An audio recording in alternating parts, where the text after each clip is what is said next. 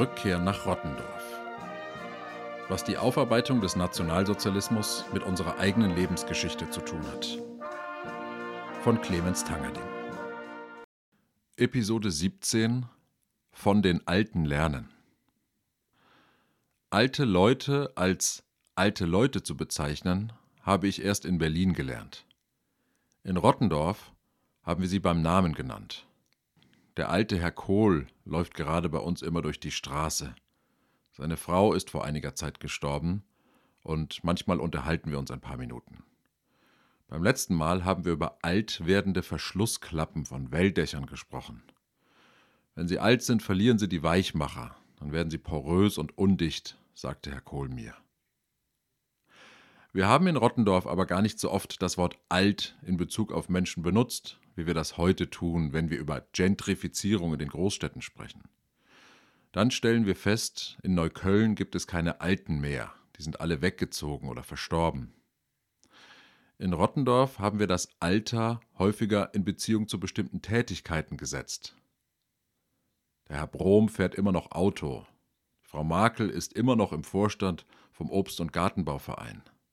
Die Frau Schmidt geht immer noch zu Fuß zu Edeka.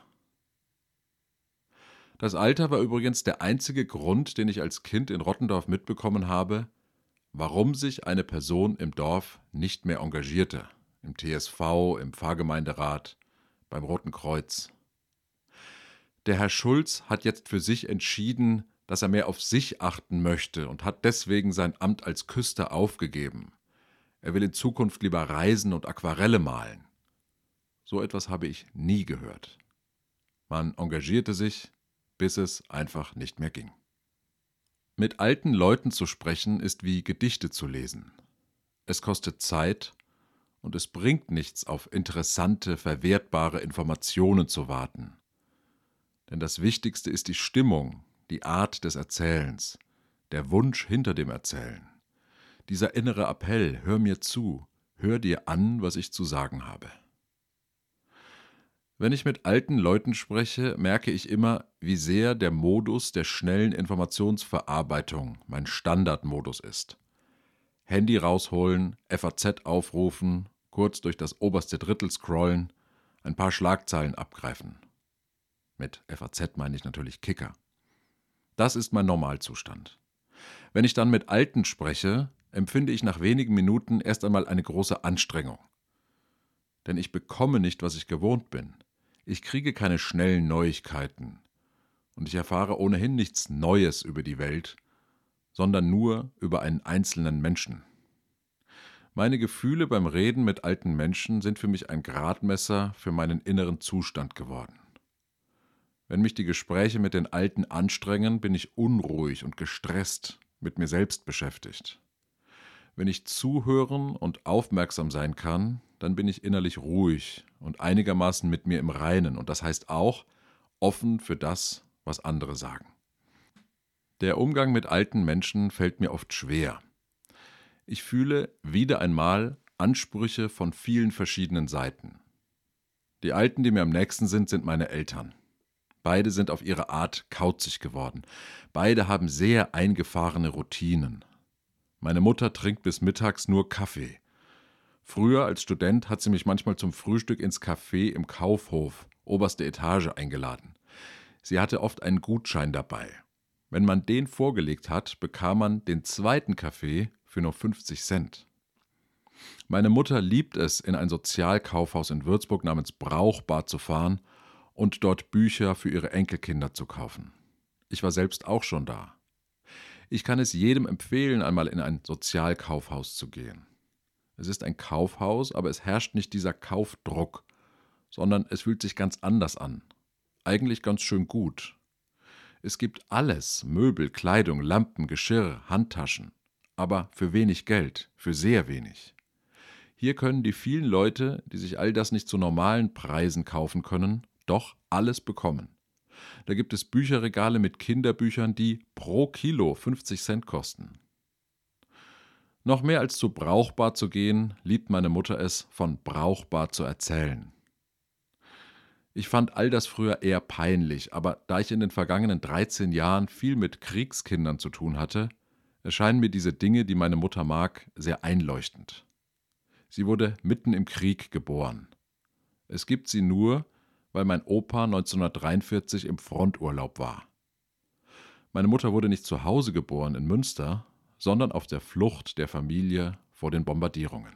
Meine Oma fand mit ihren vier Kindern Unterschlupf bei einer Verwandten in Längerich zwischen Münster und Osnabrück. Dort wurde meine Mutter geboren. Diese Liebe für Gutscheine muss etwas mit den Lebensmittelkarten in der Nachkriegszeit zu tun haben. Diese kleinen Zettel waren mehr als Tauschscheine für ein Laib Brot oder ein Stück Butter. Sie hielten die Kinder am Leben und das nicht im übertragenen Sinn, sondern im eigentlichen. Kinder, die im Krieg geboren wurden, haben die Hungerjahre zwischen 1946 und 1948 miterlebt. Auch die Liebe zu Sozialkaufhäusern muss damit zu tun haben. Menschen, die nichts haben oder alles verloren haben, bekommen Ersatz. Noch ein anderer Einfluss kommt dazu. Meine Mutter hat nach dem Abitur am katholischen Mädchengymnasium in Münster, der Marienschule, die Pädagogische Hochschule besucht. Alle Mitschülerinnen, bis auf eine einzige, taten es ihr gleich. Alle wurden nach drei Jahren als Grundschullehrerinnen zugelassen. Meine Mutter hat also, wie sehr viele Frauen ihrer Generation, Kinder aus den unterschiedlichsten Einkommensklassen unterrichtet und konnte beobachten, welche Wechselwirkungen es zwischen dem Einkommen der Eltern und der Entwicklung des Kindes bestehen. Daher mag sie es, wenn auch arme Kinder Möbel, Bücher, Kleidung bekommen. Warum sie ständig davon erzählen muss, weiß ich trotzdem nicht. Irgendwie scheint man, wenn man älter wird, seine Themen immer wieder an den Mann und an die Frau bringen zu müssen.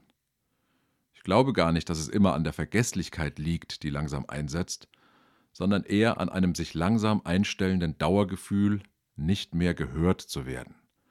Alles rast an einem vorbei, alle sind mit anderen Dingen beschäftigt, vor allem die eigenen Kinder und die Enkelkinder. Wenn dann mal jemand vor einem sitzt, muss man die Zeit nutzen, um über sich selbst zu sprechen. Mein Vater hat auch seine Themen. Er spricht weniger vom Einkaufen als von gemeinsamen Erlebnissen. Von Gesprächen mit Freunden, mit Nachbarn, mit alten Bekannten, mit Fremden. Immer sind diese Gespräche für ihn wertvoll, gut. Oft nennt er die Zeit, die er mit den Menschen verbracht hat. Wir haben zwei Stunden lang telefoniert. Ich saß einen ganzen Abend an seinem Krankenbett. Wir sind fünf Tage lang zusammen Fahrrad gefahren. Mein Vater will immer erzählen und zuhören. Keine unterschiedlichen Haltungen bitte. Vor allem keine Kritik. Lieber nicht mehr. Dann müsste man sich ja mit der Unsicherheit, die das auslöst, auseinandersetzen. Mit dem Schmerz, mit der eigenen Begrenztheit. Lieber hat der Gesprächspartner die Gesprächspartnerin ein Problem und mein Vater hört zu. Das kann alles sein. Auch der Tod der Ehefrau, eine Krebsdiagnose, eine Ehekrise, da gibt es keine Grenzen für ihn. Mein Vater ist ein guter Zuhörer. Aber die Themen dürfen nicht ihn betreffen. Mein Vater kommt aus einer Familie mit Leuten, die sehr gebildet waren und auch sehr gut ausgebildet, die aber wenig Menschlichkeit, Großzügigkeit, Mitleid hatten. Anwälte, Kaufleute, Ärzte, ein Diplomat. Im Nationalsozialismus waren relativ viele Familienmitglieder in NS-Organisationen. Er war umgeben von großen Klappen in seiner Kindheit, auch der großen Klappe seiner kleinen Schwester. Er hat wohl in den Gruppen, die ihn umgaben, selten einen Fuß auf den Boden bekommen.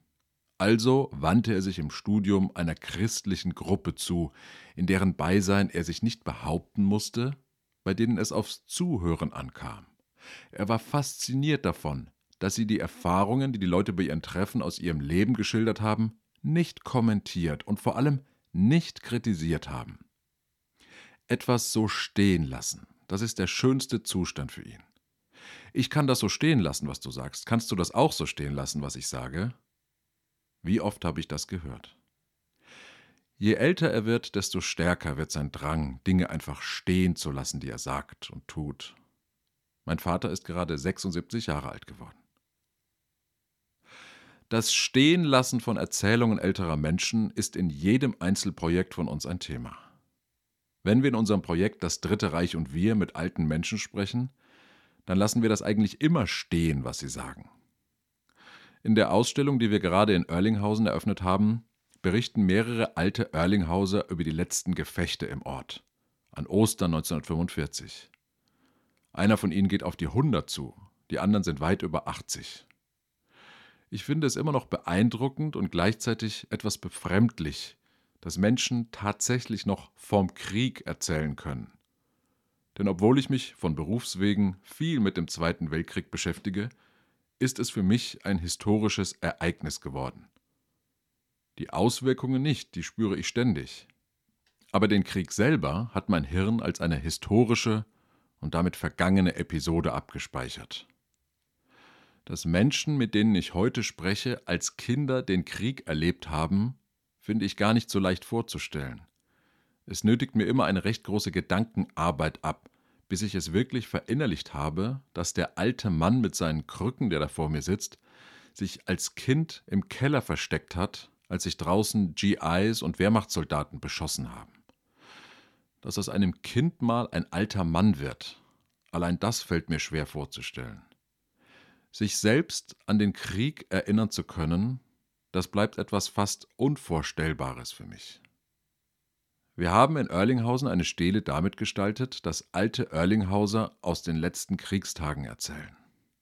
Die Ausstellungsbesucher kommen in einen Raum, laufen auf eine Stele zu und auf der Stele werden diejenigen Personen vorgestellt, die vom Krieg berichten. Diese Personen hört man sprechen. Wir haben ihre Erzählungen mit dem Mikrofon aufgenommen, geschnitten und gekürzt und spielen sie so den Gästen vor. Im Verlauf dieses ganzen Prozesses bin ich immer etwas hin und her gerissen, denn auf der einen Seite empfinde ich diese Achtung vor dem, was die alten Menschen erzählen. Und es tut mir dann öfter mal leid, was sie für eine schwere Zeit hatten als Kinder. Als Fünfjähriger in einem Ort zu leben, in dem Maschinengewehre abgefeuert werden, das muss schrecklich sein. Dann all die Väter und Onkel, die nicht mehr wiederkamen, die weinenden, starren, kontrollierenden und kontrollierten Mütter und Tanten, all das auf den eigenen Lebensweg mitzubekommen, das löst Mitleid in mir aus.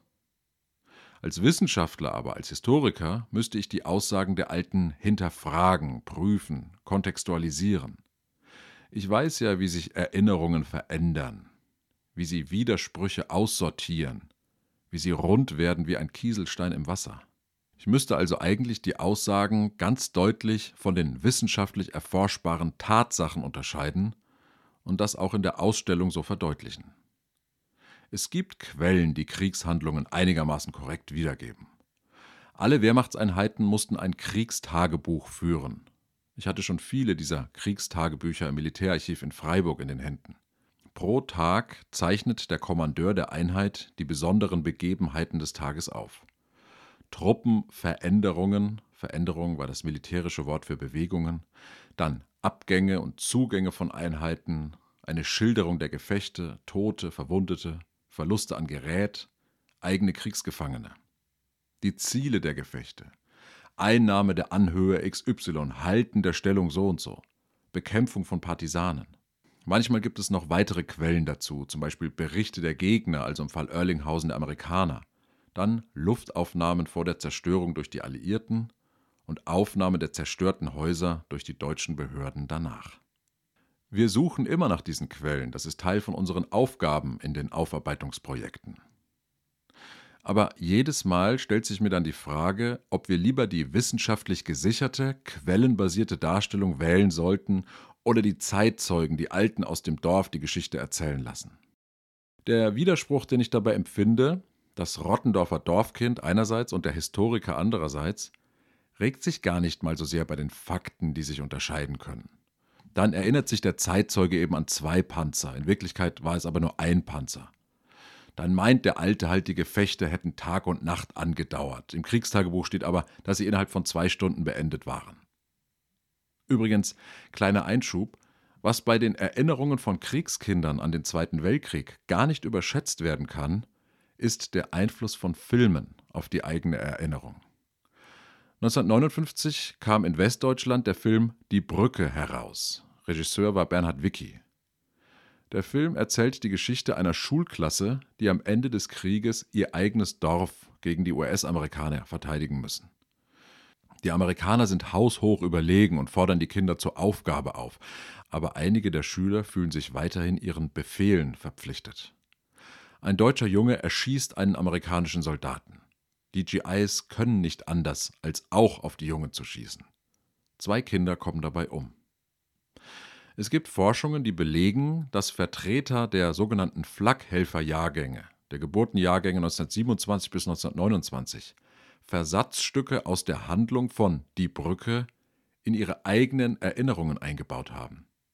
Nicht bewusst, es geschah einfach so. Der Film war für die Kinder, die ganz am Ende des Krieges noch rekrutiert worden waren, von sehr großer Bedeutung. Sehr viele von ihnen haben ihn 1959 in den Kinos und dann später wieder im Fernsehen gesehen. So konnten sich Handlungssequenzen aus dem Film in die eigenen Erinnerungen eingraben oder eigene Erinnerungslücken wieder füllen. Filme sind ja im Vergleich zu Erinnerungen viel konkreter, viel unmittelbarer. Daher ist es nicht verwunderlich, dass der Film bei einigen ehemaligen Kindersoldaten sich als eigene Erfahrung breit machen konnte. Immer wenn wir in einem Projekt mit alten Menschen zu tun haben, die den Krieg, die Vertreibung, die Nachkriegszeit selbst miterlebt haben, dann kämpfen diese beiden Stimmen in mir, die des Wissenschaftlers und die des Dorfkindes. Was mich dabei sehr auf die Seite des Dorfkindes zieht, ist die Tatsache, dass die Jungen sich historische Ereignisse in ihrem Dorf am liebsten von den Alten erzählen lassen.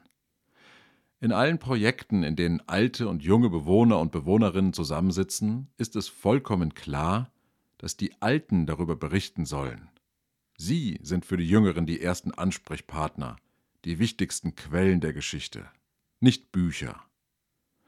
Dann sitzen wir da, die Jungen fragen die Alten, könnt ihr uns davon berichten, könnt ihr vom Krieg erzählen, erzählt uns, wie das war, und die Alten sagen zu, die allermeisten zumindest. Dann kommen die Jüngeren mit Kameras und Aufnahmegeräten in die Häuser der Alten, befragen sie, lassen sich Fotoalben zeigen und dann schneiden die Jungen Filmclips oder Hörbeiträge zusammen. Wenn das passiert, dann habe ich immer ein sehr positives Gefühl. Es erinnert mich an früher, in Rottendorf, wo wir manchmal den Alten zugehört haben.